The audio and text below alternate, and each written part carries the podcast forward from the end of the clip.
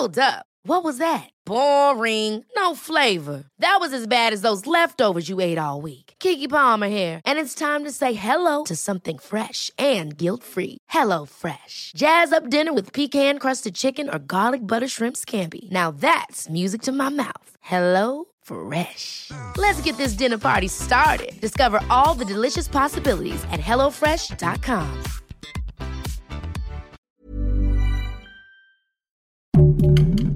Heraldo Podcast, un lugar para tus oídos. Hoy, en primera plana, ¿crees que los programas sociales del gobierno de México podrían ayudar a frenar la migración? Esto es Primera Plana de El Heraldo de México.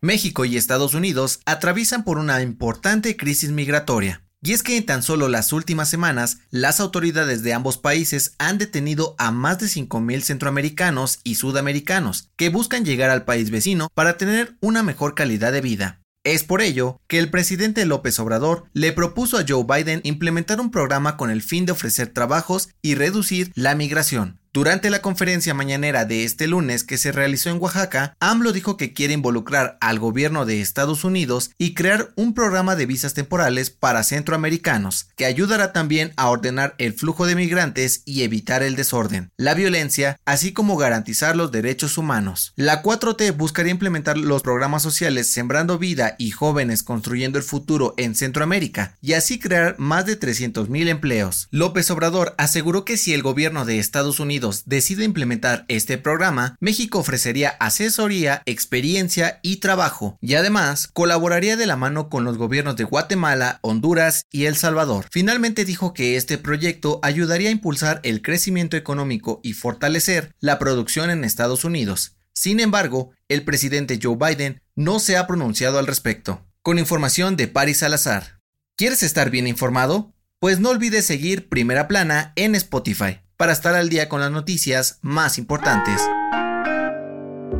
El titular de la Secretaría de Gobernación del Estado de México, Ernesto Temer, dio a conocer que los afectados por el derrumbe del Cerro del Chiquihuite el pasado 10 de septiembre tendrán que ser reubicados, pues no pueden regresar a sus hogares debido al riesgo de más deslaves. El funcionario aseguró que la humedad provocada por las fuertes lluvias y el sismo del 7 de septiembre han hecho que la zona cero del derrumbe sea prácticamente inhabitable, por lo que están trabajando para garantizar que los afectados no pierdan su patrimonio. También dijo que reubicar a tantas personas es una tarea muy complicada, pues necesitan buscar entre 80 y 100 casas para las familias afectadas, pero que analizarán caso por caso para no dejarlos desprotegidos. Además mencionó que tienen ubicadas otras zonas de riesgo en municipios del Estado de México, como Ecatepec, Chalco, Valle de Chalco y Chimalhuacán, por lo que los agentes de protección civil estatales y municipales se mantienen alerta. Con información de Gerardo García.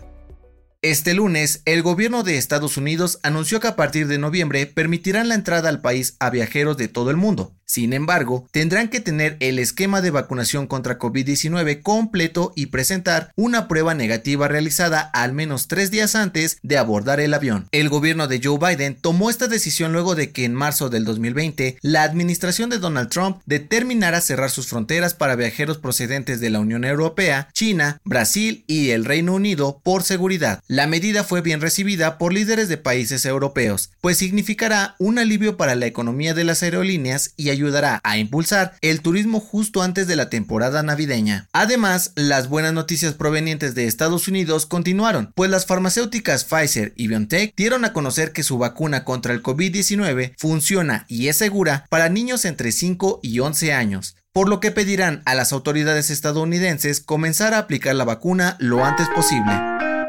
En otras noticias, la Unidad de Inteligencia Financiera presentó una denuncia ante la FGR para que investigue a la cantante Gloria Trevi y a su esposo, Armando Gómez Martínez, por el presunto delito de evasión fiscal por más de 400 millones de pesos y operaciones con recursos de procedencia ilícita. Y en noticias internacionales, a partir de este martes, los presidentes de todo el mundo se reunirán en la Asamblea General de la ONU en Nueva York para tratar algunos de los temas más importantes en la actualidad, como la pandemia por COVID-19, el cambio climático y la situación en Afganistán.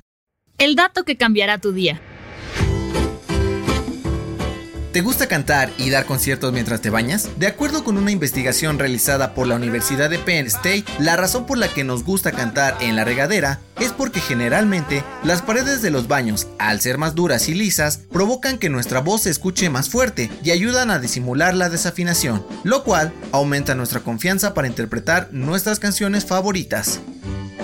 Esto fue Primera Plana, un podcast del Heraldo de México. Encuentra nuestra Primera Plana en el periódico impreso, página web y ahora en podcast. Síguenos en Instagram y TikTok como El Heraldo Podcast y en Facebook, Twitter y YouTube como El Heraldo de México. Hasta mañana.